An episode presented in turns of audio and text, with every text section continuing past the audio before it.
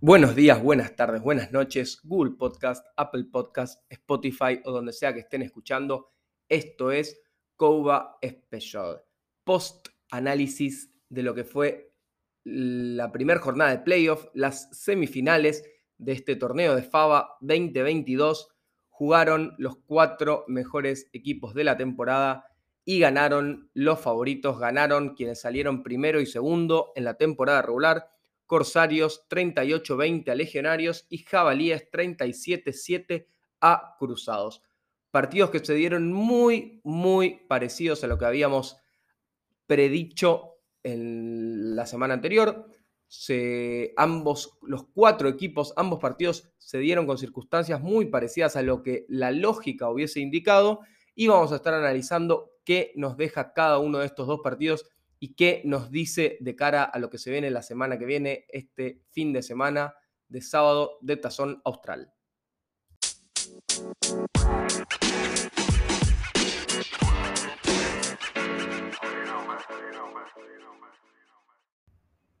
El primer turno comenzaron jabalíes y cruzados y habíamos dicho, si recuerdan, nuestra predicción era que iba a arrancar ganando cruzados como casi siempre en estos últimos partidos de Cruzado Jabalíes, y que luego Jabalíes iba a ajustar y le iba a permitir un solo tallo a Cruzados, iba a ganar después haciendo cuatro anotaciones. El partido fue más aún, eh, arrancó ganando Cruzados efectivamente con un pase largo al Tayen, a Steinman por el medio de la cancha, y luego la ofensiva de Cruzados no pudo hacer más nada. De hecho, las yardas totales para Cruzados en ofensiva fueron nada más que 30, ya que tuvieron 80 yardas por aire y menos 50 por tierra, ya que sufrieron 8 capturas al mariscal y muchos de sus intentos de corrida además fueron para yardas negativas. La verdad que la defensiva de Jabalíes dominó totalmente a la de Cruzados, como también más o menos habíamos predicho. Y la ofensiva de Cruzados no, no pudo hacer más de lo, de lo que se esperaba, la verdad no tuvo juego ofensivo eh, terrestre en todo el año y el juego aéreo, si bien había funcionado a lo largo de todo el año, la defensiva de Jabalíes la pudo anular totalmente con una muy buena secundaria y sobre todo con una gran actuación de su línea defensiva, de su front 7, digamos, en, en NFL, de su front 5-6 en, en, nuestro fútbol de 9 contra 9. Sus tres linieros defensivos y los tres linebackers pudieron todo el tiempo estar cargando sobre el mariscal de Cruzados. La línea ofensiva de Cruzados no pudo contra las cargas que mandaba la defensiva de Jabalíes, por eso fue también que tuvieron este número tan alto de 8 capturas y múltiples, múltiples fumbles recuperados por la defensa de Jabalíes, lo cual le daban todavía mejor posición de campo a Jabalíes para anotar de una manera aún más La ofensiva de Jabalíes avanzó muy bien, pudo la verdad alternar entre aire y tierra, pero siendo más que nada por tierra el juego ofensivo jabalíes, al igual que todo el año, corrieron casi 30 veces contra tan solo 15 intentos de pase. De estos 15 intentos de pase, casi un 50% de pases completos, completaron 7 pases, de los cuales 3 fueron para anotaciones y 130 yardas. La verdad que Jabalíes, al igual que hizo a, lo largo de todo el año, corre mucho, corre mucho con su mariscal, y cuando pasa lo intenta de manera muy vertical, sobre todo con el regreso de uno de sus receptores más verticales, Eli Rosenblum, que se despachó con unas 100 yardas de recepción y una anotación, y luego también apareció Juan Macesto, el coach, con tres recepciones, 30 yardas y dos anotaciones. Incluso para Jabalíes un, revés muy fuerte que tuvieron, que fue la expulsión de su corredor, de Carlos Terreni, no fue factor para su ofensiva, ya que estaba muy bien balanceada y al ingresar Calvete o también las corridas de Darwin Flores hicieron que la ofensiva de Jabalíes pueda seguir moviéndose también con una gran actuación de su línea ofensiva que lograba mover a la defensiva de Cruzados para que puedan correr sea quien sea esté recibiendo el snap. Pero más que nada, quien corrió, al igual que lo vimos durante todo el año hacerlo, fue su mariscal Juan Martín Alonso, que tuvo 13 intentos de corrida para casi 70 yardas y una anotación. La verdad que el mariscal Alonso, 70 yardas por tierra, 130 por aire, 4 touchdowns totales, 0 intercepciones, 0 fumbles, fue sin dudas la figura del encuentro y es la figura de este jabalí, es que el 80% de su ofensiva pasa por el mariscal. Tuvo, como dijimos, un buen partido tanto por aire como por tierra y aprovecharon las falencias de la defensiva de Cruzados, que por aire es una de las peores de la liga, como habíamos dicho a, lo largo de todo el año, y aprovecharon mucho el matchup que se generaba en la secundaria de Cruzados contra el cornerback que no era Salatino Xian. Un corner que tuvo, estuvo entre los tres con más intercepciones a lo largo del año, pero había un gran cambio y claro desfasaje de nivel entre el cornerback de Cruzados número 40 y el cornerback del otro lado, buscó jabalíes más que nada al corner del lado contrario a él, con muy buenos resultados, completando, bueno, no tantos pases, pero sí pases muy largos y muy dañinos para la defensa de Cruzados. Jabalíes también, como habíamos predicho, tuvo siempre una buena posesión de, posesión de balón, tuvo el balón mucho tiempo en la cancha y también siempre estuvo ganando la batalla de campo se jugó más el partido en el territorio de Cruzados que en el de Jabalíes. Se jugó más por los balones que recuperó Jabalíes, por la cantidad de sacks que hicieron, obligando a que Cruzados tenga que despejar muchas veces, despejar desde su propio campo y avanzando casi, arrancando Jabalíes en general sus posesiones ofensivas casi que en mitad de cancha. Tuvieron, bueno, se notó la cantidad de jugadas también de jabalíes, 44 jugadas contra 32 de cruzados, 240 yardas contra 30, 14 primeros intentos contra 6. La verdad que los números de, de jabalíes fueron muy avasallantes en comparación con los de cruzados, pero no fue sorpresa para nadie, ya que era más o menos lo que se esperaba por el presente de cada uno de los, de los equipos y también por cómo se había dado el historial de partidos entre estos dos y Jabalíes, como, como suponíamos, iba a ganar las tres facetas del juego. Ganó en ofensiva, ganó en defensiva y ganó también en equipos especiales en donde hasta pudo sumar puntos desde field goal, tuvo muchos touchbacks en, en kickoff, haciendo que hasta en esta tercera faceta del juego ganen el duelo jabalíes,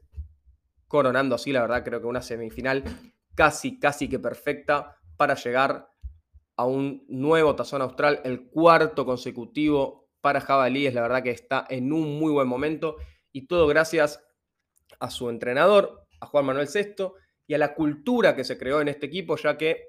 si bien cambiaron de su mariscal, los, los campeonatos de 2018 y 2019 fueron con Fermín Peralta eh, liderando la ofensiva, y ya el campeonato de 2021 y este torneo 2022 fueron con un nuevo mariscal, con Juan Martín Alonso. Cambian los nombres, pero sigue el dominio de Jabalíes, la verdad que muy rescatable para un plantel que ha ido cambiando también a lo largo de los años, pero que durante estos últimos cuatro años se mantuvo siempre protagonista con una muy buena identidad en su juego. La verdad que felicitaciones al entrenador y a los líderes y veteranos que han logrado que Jabalíes se mantenga de esta manera durante tantos años y esperamos, bueno, que sea una gran final para el equipo de Jabalíes y ya lo estaremos analizando el duelo en el, episodio eh, de mañana, en donde analizaremos la previa del partido. Pero ahora sí, pasemos a lo que fue el segundo encuentro de semifinales.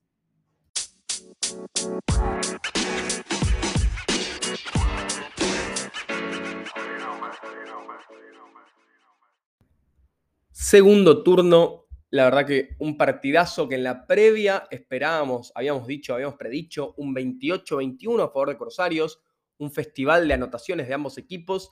y creíamos también que Corsarios iba a anotar mucho por aire y la verdad se dio un partido, si bien fue también un partido de muchísimas anotaciones, 38-20, la verdad muchos puntos de ambos lados, 6 touchdowns para Corsarios, 3 eh, touchdowns para Legionarios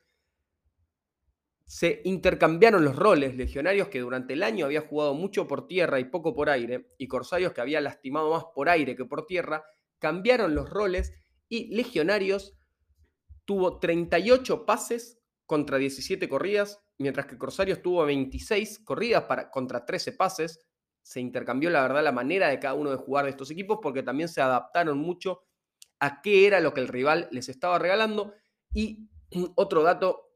que habíamos hablado en la previa que no se cumplió, Corsarios los dos partidos anteriores contra Legionarios había tenido más jugadas, había estado más tiempo en la cancha, había sido menos explosivo y Legionarios era más un relámpago. Su ofensiva jugaba más rápido, tenía menos jugadas por partido, pero intentaba ser mucho más explosivo. Bueno, en este partido Legionarios tuvo 55 jugadas ofensivas contra 39 de Corsarios y esto se debe también a que Corsarios, a diferencia de lo que hizo casi que todo el año, anotó mucho por tierra, pero en corridas largas. Corsario fue lo explosivo por tierra que no fue en todo el año. Todos los touchdowns vinieron por la vía terrestre de, manera ofensiva en los cinco anotaciones, mientras que una anotación fue defensiva, ya segundo partido consecutivo que la defensiva de Corsarios genera puntos a favor para ayudar. Y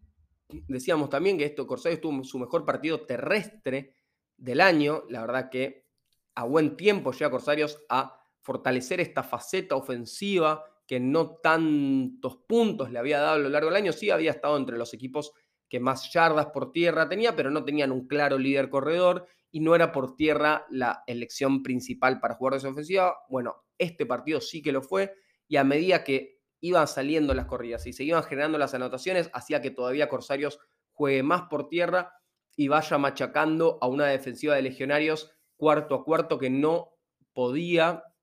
frenar a esta ofensiva de Corsarios. Y Legionarios, ofensivamente, como suponíamos, por aire intentó ser explosivo, pero por aire volvió Pateta a tener muchos turnovers. Habíamos dicho que en aquel partido contra Tiburones, esa final que tuvieron para meterse en playoff, había sido un partido casi perfecto de Pateta, en donde no tuvo turnovers en contra, y eso había llevado también a que Legionarios gane ese encuentro, pero bueno, en este partido, tres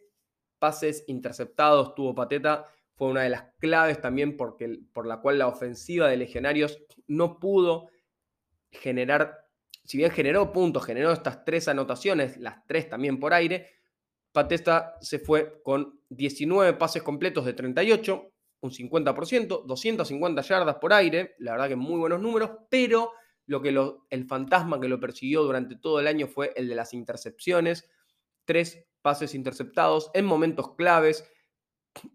Dos de ellos fueron casi que en zona de, anotación, fueron en el red zone, por lo cual muchos puntos que podría haber metido más a un legionario fueron quitados por estas intercepciones. Y también una defensiva de Corsarios que estaba entre las que menos interceptaba a lo largo del año, pudo también subir ese número en un momento clave para ganar el encuentro. La verdad que muy parejo también la, producción de yardas de ambos equipos, porque 300 yardas totales para Legionarios contra 330 de Corsarios, 16 primeros intentos de, Legionarios, 13 primeros intentos de Corsarios. La verdad, si vamos analizando número por número, fue muy parejo, pero la cantidad de turnovers fue uno de los que marcó la principal diferencia, sobre todo en momentos claves, porque Legionarios tuvo tres intercepciones y Corsarios tuvo una intercepción y dos fumbles, pero de las intercepciones que generó Corsarios a favor, pudo evitar más puntos y en momentos que decíamos más cercanos a la zona de anotación, mientras que Corsarios de los turnovers que tuvo no, no le pesaron tanto. Y sí, si analizamos los números ofensivos de Corsarios, siete pases completos para el mariscal, para Mike, de 13 intentados, debe haber sido el partido con menor cantidad de pases completos y de pases lanzados para el mariscal en todo el año, 70 yardas por aire nada más, contra 262 yardas terrestres. Por eso decíamos que sin duda el mejor partido ofensivo terrestre para, la, para el equipo de Corsarios, 26 corridas, 260 yardas terrestres y 5 anotaciones, números casi perfectos para, para la ofensiva terrestre de Corsarios. Y lo que decíamos también, es que pudieron con el juego terrestre hacer que no, no, no, no entre, en, no poner en riesgo el partido con, con, intercepciones, no poner en riesgo a que Legionarios tenga algún pick six o, alguna situación en donde la defensa lo pueda ayudar, sobre todo anotando puntos, ya que no pudo ayudar tanto la defensa en contener a esta ofensiva de Corsarios, que no por nada había sido la que más puntos anotó a lo largo del año y Legionarios había sido una de las defensas que más puntos permitió también a lo largo de todo el año. Entonces queda ese segundo encuentro entre Corsarios y Legionarios de un de 14-13 o 13-12, no recuerdo bien, queda más aislado y terminó siendo este partido mucho más parecido a aquel primer encuentro entre ambos equipos en donde se dio 33 a 20 ese Corsarios contra Legionarios, aunque en ese momento Corsarios había jugado mucho más por aire y en este segundo encuentro se lo encontró jugando muchísimo más por tierra. Así como decíamos de jabalíes, Corsarios también terminó ganando estas tres facetas del juego, en ofensiva, en defensiva y en equipos especiales, teniendo generalmente una buena posición de campo, dominando el reloj, teniendo la ofensiva mucho tiempo en cancha y algo también fundamental para la ofensiva de Corsarios, teniendo pocos tres y afuera, no dejando que la ofensiva de Legionarios retome rápido su ofensiva. Si la ofensiva de de Legios estuvo mucho tiempo en cancha también y tuvo muchas jugadas, no tenía constantemente el ingreso de nuevo de su ofensiva, como por ahí sí Corsarios generando, tal vez recuperando más rápido el balón o generando que, que Legionarios tenga que despejar más rápido. Se dio la lógica, Corsarios ganó de una manera no a la que nos tenía acostumbrados, la verdad, pero sí ganó contundentemente en la cantidad de puntos, siendo la ofensiva su, su principal virtud. Y Jabalíes, como decíamos, fue la defensa también su principal virtud, anulando, anulando totalmente a Cruzados. Así que vamos a tener un matchup más que interesante que vamos a estar analizando en el próximo episodio entre Corsarios y Jabalíes. Cuarta final consecutiva para Jabalíes. Tres de las últimas cuatro finales serán partidos entre Corsarios y Jabalíes. Estaremos analizando en el próximo episodio, como dijimos, esta final entre los dos mejores equipos del año 2022. Los dos mejores equipos que desde el principio de la temporada se los tenía ambos como candidatos. Durante toda la temporada se mantuvieron muy bien y muy firmes, afianzando cada vez más sus presentes. Y como decíamos también de Jabalíes, mucho mérito a su entrenador Juan el Sexto. Para Corsarios, también mucho mérito para su entrenador César Liati, que muy parecido a lo que decíamos de Jabalíes, tuvo que afrontar un cambio de mariscal eh, en el último tiempo y así y todo el plantel, el estilo de juego, la manera de encarar los partidos siguió siendo muy parecida para Corsarios, ganando, bueno, terminando primero en la temporada regular y volviendo a ser un equipo candidato, un equipo sólido y un equipo que año a año puede ser considerado candidato para ganar el Tesoro Austral. Así que estaremos analizando más en detalle este partido en el próximo episodio que no se pueden perder de Coba Special.